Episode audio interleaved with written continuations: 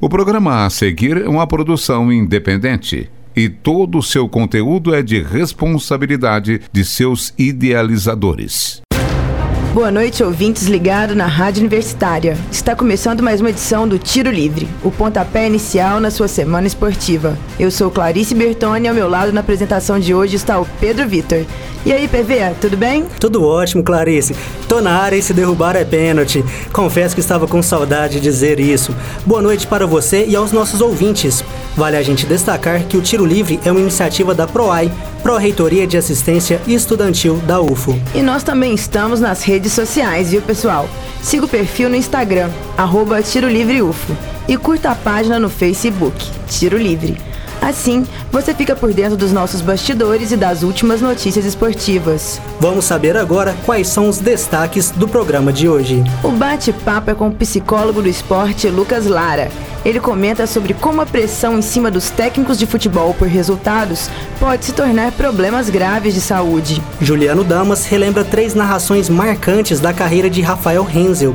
O jornalista sobreviveu ao acidente da Chapecoense em 2016, mas acabou nos deixando na semana passada vítima de um infarto.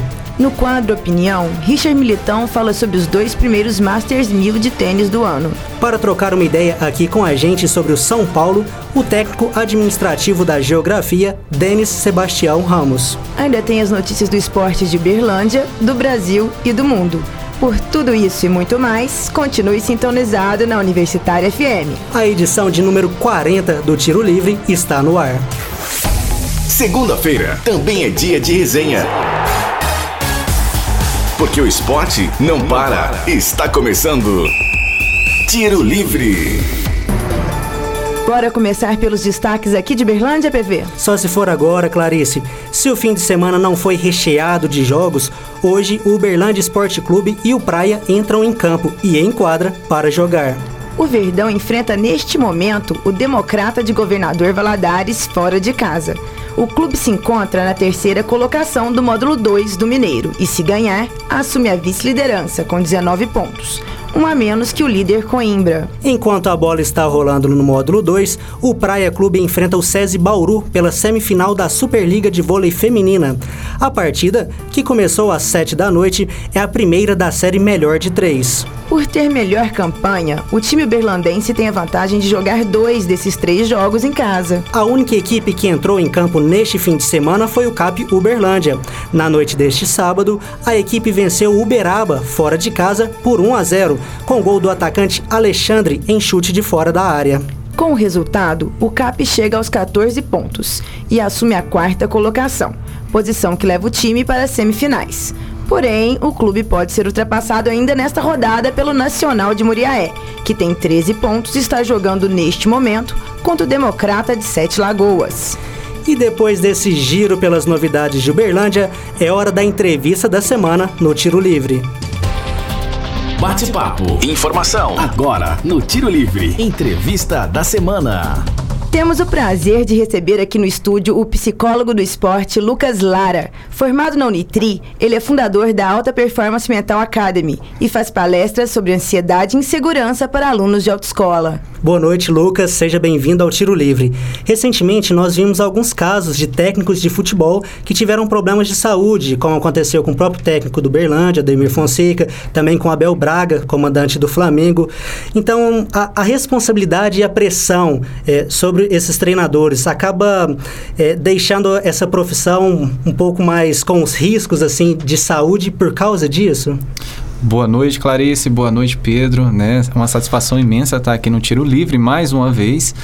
É, sim, é, é, uma, é um, um, trabalho cheio de pressão. Afinal, você não trabalha igual um assalariado, vamos dizer assim, segunda a sexta, no máximo segunda a sábado, o tempo inteiro você está de segunda a segunda é, fazendo jogos. Você perdeu o jogo hoje, já tem que se preparar para o próximo no final de semana. É, tem pressão de torcida, tem a pressão do clube. É, às vezes ele tem a tática e a técnica ali bem estruturada na sua cabeça, mas às vezes ele tem que mudar porque o, sei lá, o presidente acha que aquele jogador vai dar melhor e aí desconstrói todo um planejamento. Então ele tem que se adaptar tanto que realmente a pressão é inevitável, o estresse é inevitável, a preocupação, a, a ansiedade, tudo isso é inevitável. Então, isso, por exemplo, o Abel Braga, quando o próprio Ricardo Oliveira, lá no Vasco, em 2011, quando ele deu o AVC, é, o Abel Braga falou: olha, agora todo mundo vai respeitar mais a nossa área. Afinal, tem muita, muita gente falando mal, né? Porque acha que a gente é Deus, né? A gente é blindado. E não, a gente tem pressão. E ele, infelizmente, né, recentemente teve essa, essa questão. É, o próprio Murici Ramalho, ele também fala muito sobre isso. Ele fala o quanto que a pressão. Um, um dos motivos que fez ele aposentar do futebol foi essa pressão. Porque é, se você for reparar bem, o técnico ele passa mais tempo dentro do clube do que em casa.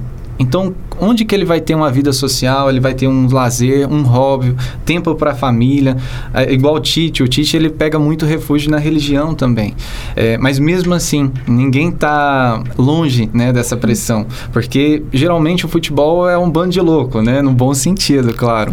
Eu mesmo que sou psicólogo do esporte, a gente vai nos, nos campos acompanhar só de você estar tá com a camisa, o time adversário, a torcida já faz pressão, te vê como inimigo. Então, assim, é muita questão envolvida no futebol que são geradores e precursores, sim, de futuras enfermidades da saúde mental. E como a psicologia do esporte auxilia na prevenção, até mesmo tratamento desses problemas de saúde? Bacana. Ótima pergunta. É, isso é muito importante. Muitas das vezes, quando nós entramos em uma equipe, principalmente da base, o foco é sempre no jogador, mas a assistência técnica, o técnico precisa, a comissão técnica precisa. É um todo, né? Mesmo que existe muitas é, enrijecimento, né, para ter aceitação por parte da comissão técnica de ter um trabalho com eles, mas a gente pode, é, é, de suma importância a gente ter essa coleta de dados para entender o momento atual, tanto o jogador, a comissão técnica, o todo está passando, para bolar estratégias de gerenciamento emocional para isso. E a gente, por exemplo, não vai tirar a raiva que ele tem para chamar a atenção de alguém, mas o controle que ele tem sobre essa raiva, para que isso não interfira negativamente na saúde dele, né? Porque, querendo ou não, o estresse ele libera muito cortisol. E o cortisol, ele libera, ele está ali atrelado à luta ou fuga, né? Então, isso pode prejudicar, porque se eu não, não extravaso isso de alguma forma, acaba que fica aqui dentro, acumula e eu não consigo jogar para fora. Então, realmente, os, os, técnicos, jogadores e todo mundo precisa ter um hobby, ter uma vida social. Parar de falar só de trabalho e viver mais a questão de uma vida normal. O que é meu futebol é aqui, o que é a minha vida pessoal é aqui. Senão, tudo fica embolado e você não consegue medir, né? O tempo inteiro é só trabalho, trabalho, trabalho, trabalho. E nós estamos comentando mais sobre os técnicos, mas e quando o assunto é, são os árbitros e são os próprios jogadores? Essa pressão em sempre fazer o melhor, não poder errar, também acaba prejudicando a saúde mental deles? Demais. É, eu ano passado, é, eu estava com lá na liga uberlandense de futebol amador para a gente poder ter um trabalho com os árbitros. Afinal, por exemplo, a Federação Paulista tem com, com a arbitragem de lá. É, e que é de suma importância. Afinal, aquele árbitro muitas das vezes pode cometer um erro ali na sua decisão por conta da pressão da torcida, naquele calor do momento. Às vezes acaba que eles aguentam muita coisa, muito xingamento. Então, querendo ou não, esse cara às vezes não consegue é, deixar isso só em campo. Às vezes ele leva isso para casa. Afinal, futebol, por ter um grande fanatismo, as pessoas estiver na rua e quer falar só de futebol. Então você não tem sossego, essa é a verdade. É, então, se, tanto a base, quanto o profissional, quanto a arbitragem, quanto o técnico, todos precisam. Eles precisam ter uma válvula de escape para poder mandar embora essa ansiedade, mandar embora esse estresse, essa preocupação, senão a vida dele vai ser um carro a 200 quilômetros todo dia. Né, em uma viagem. E essa viagem, se ele está 24 horas por dia nessa nessa, nessa questão frenética do dia a dia, vai cair uma pecinha. Aí muitas das vezes o pessoal me procura lá na clínica e fala assim: Não, Lucas, minha memória está ruim. É, Nossa, eu estou muito preocupado. E tudo isso não é que você está doente, mas é você aprender habilidades para gerenciar melhor as suas emoções. No futebol a gente chama de coping, né? O coping é estratégias de enfrentamento sobre questões emocionais que não te interfiram negativamente. Se não pode ocorrer, é muito comum a síndrome de Burnout. A síndrome de Burnout é a exaustão emocional é muito comum. Tanto jogadores da NFL, jogadores da NBA, jogadores da, do Barcelona, já, já temos casos assim recentes. Então, fazer um trabalho preventivo é muito importante. O Barcelona consegue frear muito isso porque lá tem o Joaquim Velasquez, que é o psicólogo do esporte da equipe profissional. E trazendo esse problema para a realidade dos estudantes, que tem que ligar, lidar com os problemas com os professores, com o mercado de trabalho. O esporte, até o psicólogo do esporte, pode aliviar a tensão e melhorar esse... Sim, sim. É muito importante. É, por exemplo, eu recebo muitos é, estudantes vestibulandos né, para medicina lá na minha clínica técnica. Por quê? Tem uma rotina de 12 horas por dia de estudo. É muita coisa. Então, como que ele vai aliviar isso? Afinal, ele tem que ter uma vida social.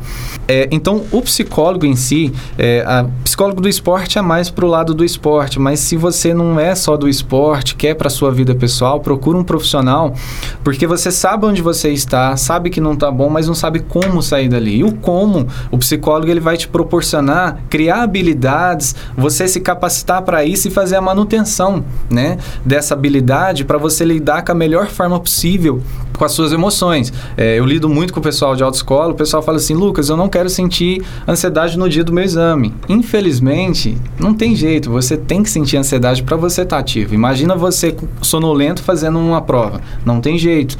Mas, muitas das vezes as pessoas veem a, a psicologia como eu estou doente. Não, você pode fazer um trabalho preventivo para não estar doente no futuro, certo? E assim você consegue gerenciar as emoções da melhor forma possível e consegue ter uma válvula de escape muito boa, além das atividades físicas que ajudam demais a dar uma liberada nesse estresse, nessa ansiedade. Então, muito obrigado, Lucas, pelo esse papo de hoje. Mais uma vez foi super bacana e assim, Clarice, às vezes até é difícil manter esse equilíbrio entre físico, psicológico, mas claro que, que vale a tentativa e um bate-papo como esse é muito importante também para isso. Sim, foi muito bom e a gente espera receber o Lucas novamente, né, aqui no Tiro Livre. Obrigada, Lucas. Muito obrigado obrigado a vocês, tá?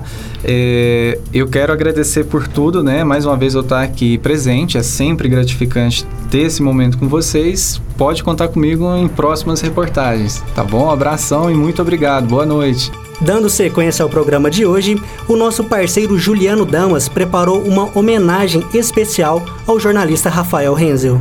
Em 2016, ele era um dos 77 passageiros que estavam no voo da Lâmia. A aeronave transportava jornalistas, jogadores da Chapecoense e a comissão técnica para a final da Copa Sul-Americana daquele ano na Colômbia. Hensel foi um dos seis sobreviventes do acidente, mas infelizmente na semana passada ele teve um infarto jogando futebol e nos deixou. Como a vida é imprevisível, né, Clarice? Verdade, PV. Por tudo isso, Juliano traz para nós três narrações marcantes de um profissional que era apaixonado pela Chapecoense. O primeiro registro em homenagem a Rafael Renzel aconteceu no ano passado, quando a Chapecoense garantiu sua permanência na Série A do Campeonato Brasileiro na última rodada. Em duelo contra o São Paulo, a Chape conseguiu vencer por 1 a 0, gol de Leandro Pereira, e chegou à 14ª colocação com 44 pontos. Ao final da partida, Renzel chegou a chorar ao vivo. Sobe o som. Vai acabar! São 10 segundos! Obrigado por você que nunca deixou de acreditar nas alegrias e nas horas mais difíceis. Meu furacão, tu é sempre um vencedor. Apita, juiz! Acabou!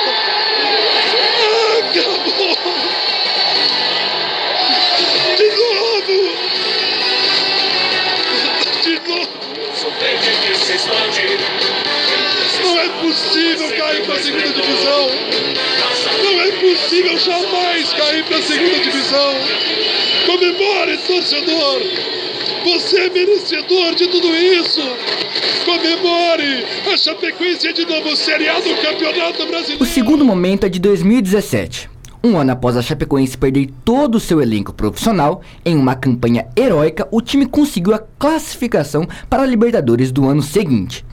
Na última rodada do Brasileirão, a Chape venceu o Curitiba por 2 a 1 e alcançou a oitava posição, conquistando assim uma vaga na fase prévia do principal torneio de clubes do continente. Rafael Renzel narrou e se emocionou no segundo gol da Chape, marcado por Túlio de Melo aos 50 minutos do segundo tempo. Volta com o Netson, Netson vai tocar de cabeça, só tem o Canteiros, tranquilinho por ali, preparou, Canteiros por cima, vai fazer, Túlio, pode ir, Túlio, gol!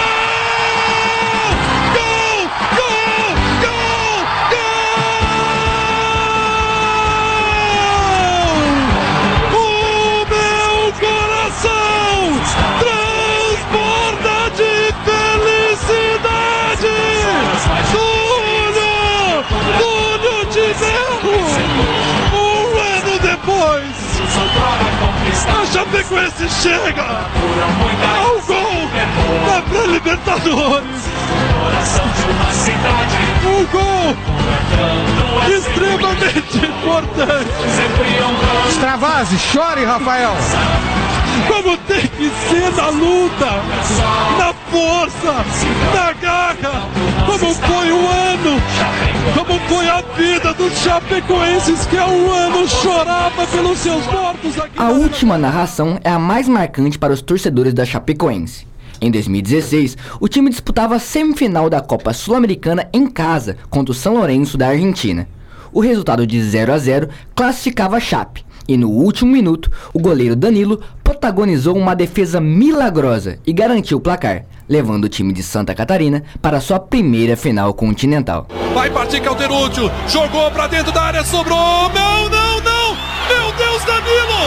Meu Deus, Danilo! Deus, Danilo! Voltou, bateu em cima do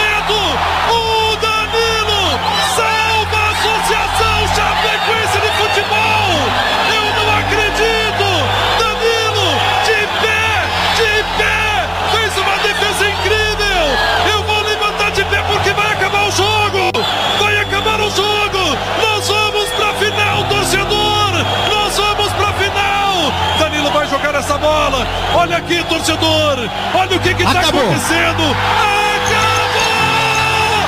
Acabou! O Verdão! O Verdão! O Verdão! É finalista! É finalista da Copa Sul-Americana! O meu coração se enche de alegria, torcedor! Fantástico, Ju. Depois dessas narrações, fica até difícil falar alguma coisa, né, PV? Realmente, Clarice, dá aquele nó na garganta, principalmente pra gente que é apaixonado por, por futebol. Foram realmente é, narrações marcantes. Então, obrigado, Juliano. Com certeza, obrigado por tudo isso, Rafael Renzel. É, ele conseguia transmitir muita emoção, né, Clarice?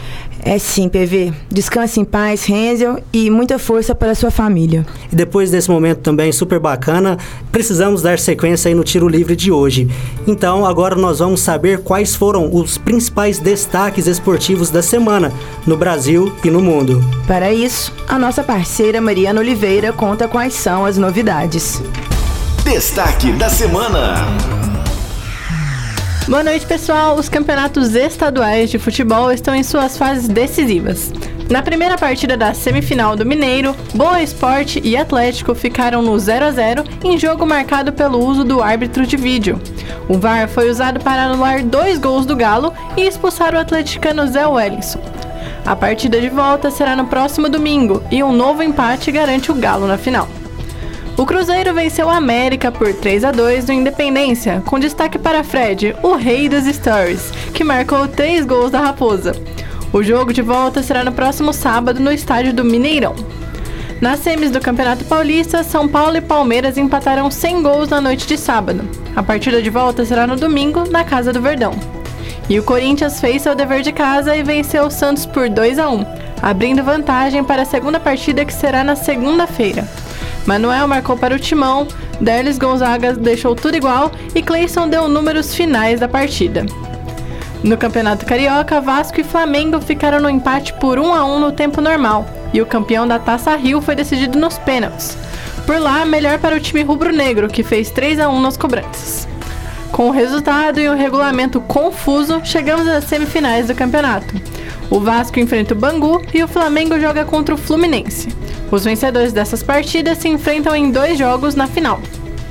No Campeonato Goiano, dois times da capital se enfrentaram e quem levou a melhor foi o Goiás, que venceu o Goiânia por 3 a 0, abrindo uma ótima vantagem para a segunda semifinal.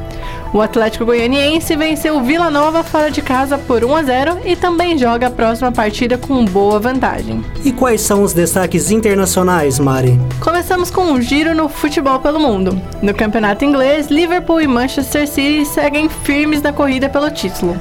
Na 32ª rodada, o City venceu o Fulham por 2 a 0 e chegou aos 77 pontos, mas com um jogo a menos em relação a seu concorrente direto. O Liverpool lidera com 79 pontos e venceu o Tottenham na rodada pelo placar de 2 a 1. Na Itália, a Juventus está cada vez mais próxima de seu oitavo título seguido na Liga. A Velha Senhora venceu o Empoli por 1 a 0 e agora está 15 pontos à frente do Napoli, vice-colocado. No Campeonato Espanhol, o título está bem encaminhado para o Barcelona. Comandado por Messi, autor de dois gols, o time da Catalunha venceu o clássico contra o Espanhol e chegou aos 69 pontos. O Atlético de Madrid ocupa a segunda colocação com 59 pontos. O Real vem em terceiro com 57, após vencer com dificuldades o Huesca, lanterna da competição, por 3 a 2. Benzema marcou o gol da vitória aos 43 do segundo tempo. E a noite de sábado ficou marcada pelo UFC Filadélfia. O card preliminar contou com apenas uma brasileira em ação, a especialista em Muay Thai Marina Rodrigues. Ela fez um duelo sangrento com a mexicana Jéssica Aguilar e deixou o octógono com sua primeira vitória na organização. Na luta principal, o brasileiro Edson Barbosa e o americano Justin Gage lutaram pela divisão dos pesos leve, até 70 quilos. Apesar de rápido, o combate foi agitado e com trocação franca. Partindo para cima todo instante, Justin garantiu a vitória ao acertar um cruzado no primeiro round, que deixou Edson desacordado no tablado. Do octógono para as pistas, o GP do Bahrein de Fórmula 1 de 2019 teve nome e sobrenome: Charles Leclerc. Com uma grande atuação em todo o fim de semana, ele fez sua segunda corrida na Ferrari e ficou muito perto de sua primeira vitória. Um problema no motor da Ferrari atrapalhou o piloto de 21 anos na reta final da corrida e o triunfo acabou caindo no colo de Lewis Hamilton. Bottas ficou na segunda posição e Leclerc terminou em terceiro. Muito obrigada pelas informações, Mari. Vale destacar que a próxima corrida de Fórmula 1 será disputada daqui a duas semanas na China e será a prova de número mil na história da Fórmula 1. Bem lembrado, Clarice. Depois desse giro pelas notícias esportivas, vamos de opinião no tiro livre de hoje. Richard Militão está aqui no estúdio e fala agora sobre os primeiros Masters 1000 de tênis do ano. Boa noite, Richard. Já aconteceram os torneios de India Wells e o de Miami. Como você avalia o desempenho do sérvio Djokovic, atual número 1 um do mundo, nesses dois Masters? Boa noite, PV. Boa noite, Clarice. Olha, eu esperava um pouquinho mais do Djokovic nesse começo de temporada de quadras duras, né? Ele que veio de, de um título de Grand Slam, né, do Aberto da Austrália, logo em, em janeiro, inclusive fazendo uma final incrível diante do Rafael Nadal. Mas ele não pareceu muito focado nesses dois primeiros torneios Masters 1000 não, viu? É, eu acho que ele ficou um pouco disperso e aí ele sofreu duas derrotas assim que não são de nível Djokovic. Primeiro ele perdeu para o Felipe Kohlschreiber, né, na terceira rodada do, do Masters 1000 de Indian Wells e depois em Miami ele foi derrotado pelo Roberto Bautista Agut já nas oitavas de final. Você comentou que o Djokovic teve apresentações discretas, então quem merece destaque nos torneios até agora? Bom, no lado feminino a gente teve uma surpresa assim incrível. É, a canadense de 18 anos, a Bianca Andrescu, ela foi campeã do, do Masters 1000 de Indian Wells e nessa trajetória do, do, do campeonato ela venceu nada mais ou menos do que cinco cabeças de chave. Ela derrotou a Cibulkova, né, cabeça de chave 32, ela derrotou a Svitolina, cabeça de chave número 6, derrotou a Muguruza, 20, e na final ela surpreendeu e venceu a Angelique Kerber, que é multicampeã, campeã de Grand Slam. Então, e o que impressionou também da, da Andrescu foi seu rendimento, né? Apesar de ser muito jovem, inexperiente, não ter toda essa experiência em torneios grandes, ela jogou muito bem nos pontos decisivos, ela acabou sendo crucial e acabou levando esse título. Já no masculino, a gente tem que mencionar mais uma vez Roger Federer, né? Com 37 anos, o suíço continua nessa fase muito boa.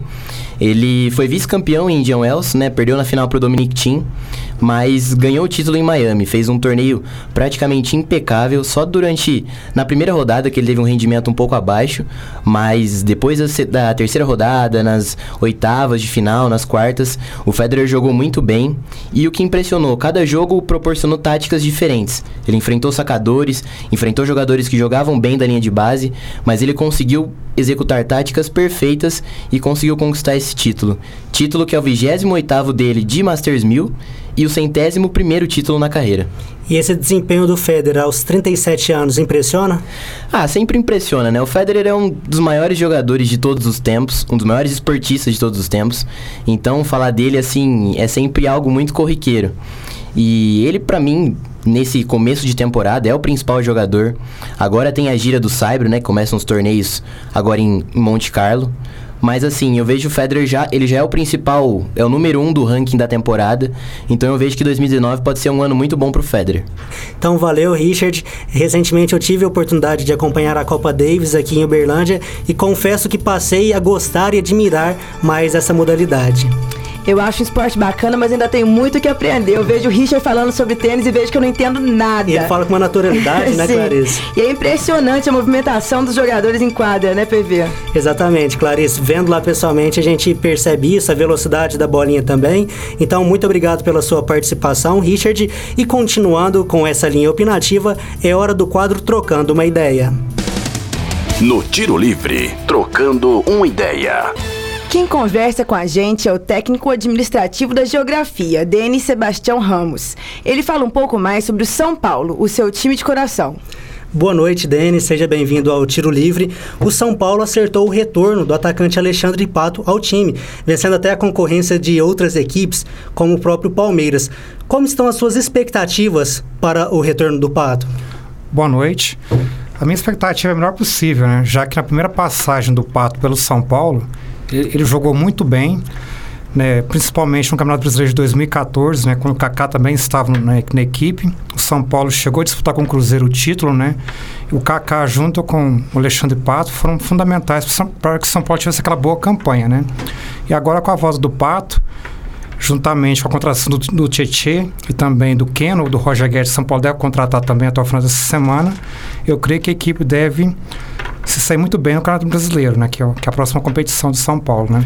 E considerando o elenco atual, que tem o Pablo, o Nenê, Hernanes, onde você encaixaria o Alexandre Pato nesse time? Olha, no ataque, né?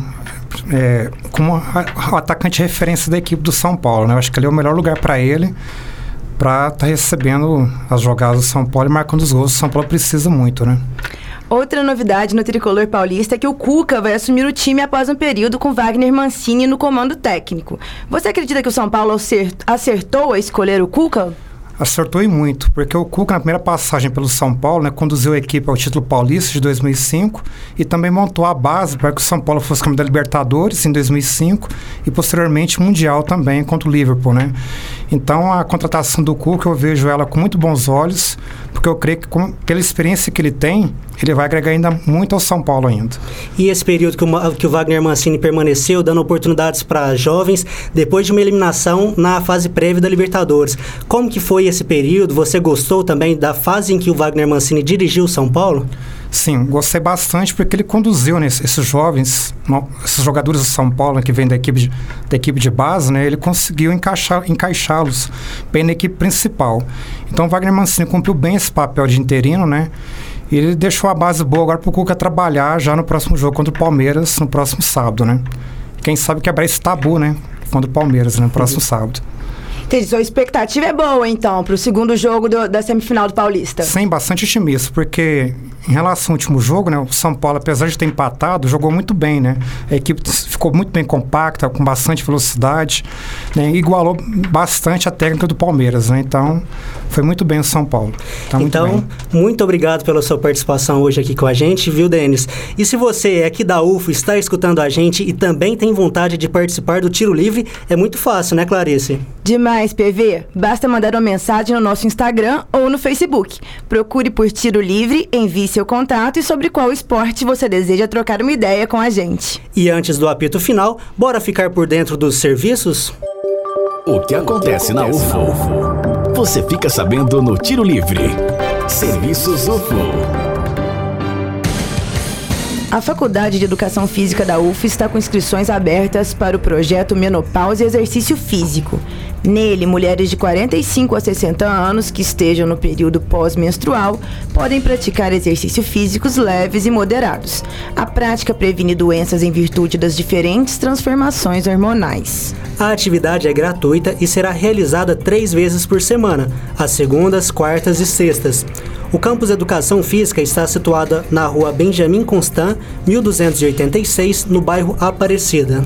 A duração máxima do projeto é de 12 semanas, com início neste mês de abril. Inscrições e mais informações pelo telefone 34 99778 7206. Repetindo, 34 99778 7206. E você que está ouvindo o Tiro Livre, já fez sua declaração de imposto de renda?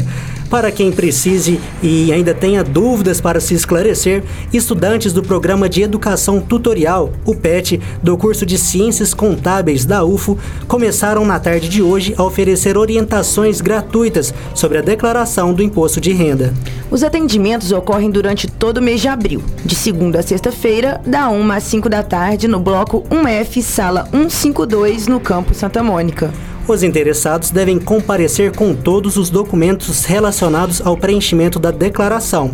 Também é possível agendar o atendimento pelo telefone 34 3239 4069, repetindo 3239 4069, ou pelo e-mail petcontábeis@facic www.ufo.br. É importante ressaltar que os atendimentos presenciais são orientados por professores do curso e que os alunos farão apenas indicações, não preenchimento da declaração. A Futel começou hoje a receber inscrições para o preenchimento de 1.500 vagas nas escolinhas de futebol de campo. A modalidade é oferecida gratuitamente para crianças e adolescentes de 7 a 17 anos. As inscrições devem ser feitas de segunda a sexta, das 8 às 11 da manhã e das 2 às 5 da tarde, por pais ou responsáveis, com apresentação de documentação pessoal e atestado médico escolar do aluno. Para outras informações, entre em contato com a Futel no 34 3235 6289. Repetindo, 3235 6289. Apito Final. Tiro Livre. Apito final do tiro livre de hoje. Para sugestões e dúvidas, mande mensagem no Facebook da Rádio Universitária. Aproveite também para curtir a rádio no Instagram, universitária.fm. E não se esqueça do programa. Procure por Tiro Livre UFO no Instagram ou Tiro Livre no Facebook. Fique atento às próximas edições, nas segundas-feiras, às 8 horas da noite, com reprise às quartas, também às 8. O Tiro Livre é uma iniciativa da PROAI Pró-Reitoria de Assistência Estudantil da UFO. Caso você esteja andando pelos campos da UFO e notar alguma movimentação estranha, entre em contato com o WhatsApp da UFO Segura 34 9 9996 4597. Repetindo, 9 9996 4597. Essa edição foi produzida por Aurélio Barcelos, Felipe Melo, Melissa Ribeiro, João Pedro Rabelo, Mariana Oliveira, Matheus Oliveira, Juliano Damas, Richard Militão e apresentada por mim, Clarice Bertoni, pelo meu parceiro Pedro Vitor Vieira Rodrigues. Apoio técnico de Vanessa Matos, Benício Batista, Edinho Borges e Mário Azevedo. Boa noite, Clarice, e a vocês, ouvintes. Muito obrigado também por nos acompanharem ao longo aí dessas 40 edições do Tiro Livre. E que venha muito mais. Boa noite, uma ótima semana esportiva a todos. Universitária apresentou Tiro Livre.